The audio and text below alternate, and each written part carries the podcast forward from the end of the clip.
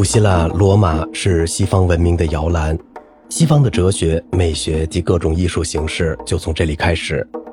西方的音乐文化也是从这里出发，并逐渐发展成今天光彩夺目的一株奇葩。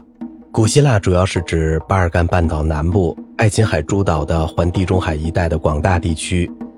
对古希腊人来说，音乐比我们现在所理解的音乐有更宽广的含义。它是希腊神话中掌管艺术和科学之神缪斯的形容词形式。这个词的来源告诉我们，希腊的音乐首先被认为是追求真理和美的活动，被认为是懂得精神世界和宇宙世界的钥匙。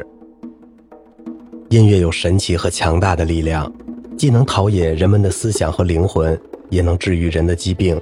音乐与其他艺术不分离，许多思想家还认为音乐与自然科学如天文学、数学有紧密的关系。古希腊的音乐实践导致了音乐美学的发展。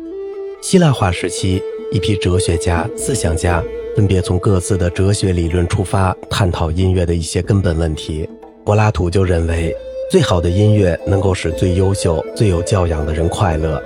音乐应该把人教育成美和善的。亚里士多德认为，音乐有三种目的：教育、消遣和精神需要。认为音乐的美对人的心灵和性格的完善有显著的影响，因此他提出应把音乐列入到青年的教育课程中。在中世纪的一千多年中，教会音乐成为音乐文化的垄断者。音乐被打上了强烈的宗教色彩，当时的圣加尔、圣阿芒、圣马蒂亚勒等修道院成为音乐活动的主要中心。最能代表早期中世纪音乐风格的音乐题材是格里高利圣咏。格里高利圣咏是基督教仪式中颂唱的教会圣歌。圣咏的词来源于圣经，旋律音域不宽，多为极近成弧形的单音音乐。它的节奏自由而灵活。演唱形式为无伴奏的男声齐唱和对唱，追求超脱宁静的气氛，因为教会不允许用乐器和女声演唱。十一世纪后半叶，中世纪世俗音乐发展成熟，许多文人写出了骑士诗歌作品，形成了最早的世俗文化传统。用这些诗歌创作的骑士歌曲，构成了中世纪世俗音乐的主要形式。骑士歌曲是由骑士们自己填词创作的单声部抒情歌曲，它所表现的主要是爱情、道德及与十字军相关的政治题材。骑士歌曲与格里高利圣咏完全不同，它节奏自由，旋律富于感情色彩，主要产生在法国南部的普罗旺斯和北部地区。创作骑士歌曲的人被称为游吟诗人。与世俗音乐发展同步。从公元九世纪左右，欧洲最早被称为奥尔加农的多声部音乐得到了新的发展。其后，巴黎圣母院学派在奥尔加农的基础上，创作出了辅调音乐的迪斯康特、孔杜克图斯经文歌形式。十四世纪音乐史上的新艺术时期，代表马绍创作了宗教题材的经文歌、弥撒曲、世俗题材的叙事歌、回旋歌和维勒莱等。他将骑士歌曲同辅调音乐结合起来，创作出同教堂音乐具有同样技术、艺术性的多声部世俗音乐。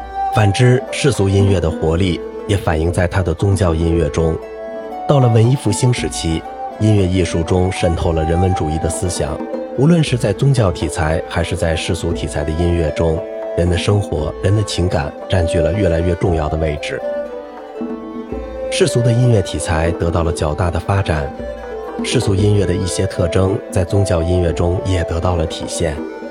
十五世纪上半叶至十六世纪下半叶，在尼德兰（今天的比利时、荷兰、法国北部）形成了一个音乐学派，史称尼德兰学派。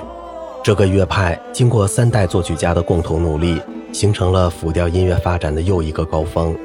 杜费是第一代尼德兰学派的主要作曲家，他创作的题材主要有世俗、宗教两大类。杜费的辅调世俗歌曲主要采用辅调模仿技法，与马绍的世俗歌曲相比，其乐曲的结构节奏更加清晰简洁，更注重旋律的抒情歌唱和各个声部的流畅，音乐更具有世俗歌曲中清新抒情的特征。拉索的创作标志着尼德兰音乐文化发展的最高峰。他在宗教、世俗音乐题材中都做出了贡献，对欧洲音乐产生了深远的影响。在拉索的世俗音乐中，他吸收了前几位尼德兰音乐家的对位技巧，以及法国、意大利的世俗歌曲如歌谣曲、牧歌的一些特征。作品既精致又色彩鲜明，充满活力。在其宗教题材的作品中，他大胆运用变音、半音，并把世俗日常生活引入其中。拉索注重主副调手法的同时运用，使得音乐作品结构清晰、段落清楚，作品有了完整的和声进行。帕列斯特里纳是意大利文艺复兴时期罗马乐派的代表，也是历史上最大的天主教会的作曲家，一生创作了一百八十首经文歌、一百首弥撒曲及许多世俗歌曲。他的作品多以无伴奏的合唱形式出现。帕列斯特里纳虽然继承了尼德兰乐派的辅调风格，但又有自己的特点，如音乐的进行少有跳进、半音进行，摆脱了尼德兰乐派只注意横向的辅调思维。和声的运用使高声部旋律较为突出，音乐平静和谐、明净而又庄重，使人感到肃穆而超脱。帕里斯特里纳的这种音乐风格与文艺复兴时期所追求的和谐、明净、对称的音乐理想是一致的。总之，文艺复兴以后，各国不同程度地受到人文主义精神的影响，音乐创作发生了很大的变化。由于对人和现实生活的强调，音乐的表现呈现出越来越丰富、越来越世俗、明朗和情感化的倾向。好了，今天的节目就到这里啦，我是小明哥，感谢您的耐心陪伴。